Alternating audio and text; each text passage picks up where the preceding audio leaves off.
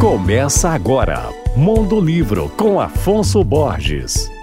Olá, ouvintes da Alvorada FM. Hoje eu vou falar sobre um livro de poemas que faz uma reflexão sobre o nosso tempo, tomando como ponto de partida o modernismo brasileiro. Eu me refiro à obra Urubu, escrita por Emília Mendes e formada por dois volumes. Um deles é um livro impresso com textos poéticos, o outro são pôsteres que se transformam e que contêm fotopoemas. Na obra, Emília faz uma verdadeira experimentação estética com diversas referências às obras, escritores e artistas que participaram da Semana de Arte Moderna de 22, como Anita Malfatti, Manuel Bandeira e Oswald Andrade. Ao mesmo tempo, a autora fala nos textos sobre problemas e desafios da atualidade, como a pandemia, a violência política e a persistência do machismo e do racismo na sociedade. Além de poeta, Emília é recitadora, praticante de fotografia da natureza e professora do curso de edição da FALE, UFMG. Ela já teve textos publicados em antologias como Entre Linhas Entre Montes, Versos Contemporâneos Mineiros e eu falei sobre o seu novo livro, Urubu,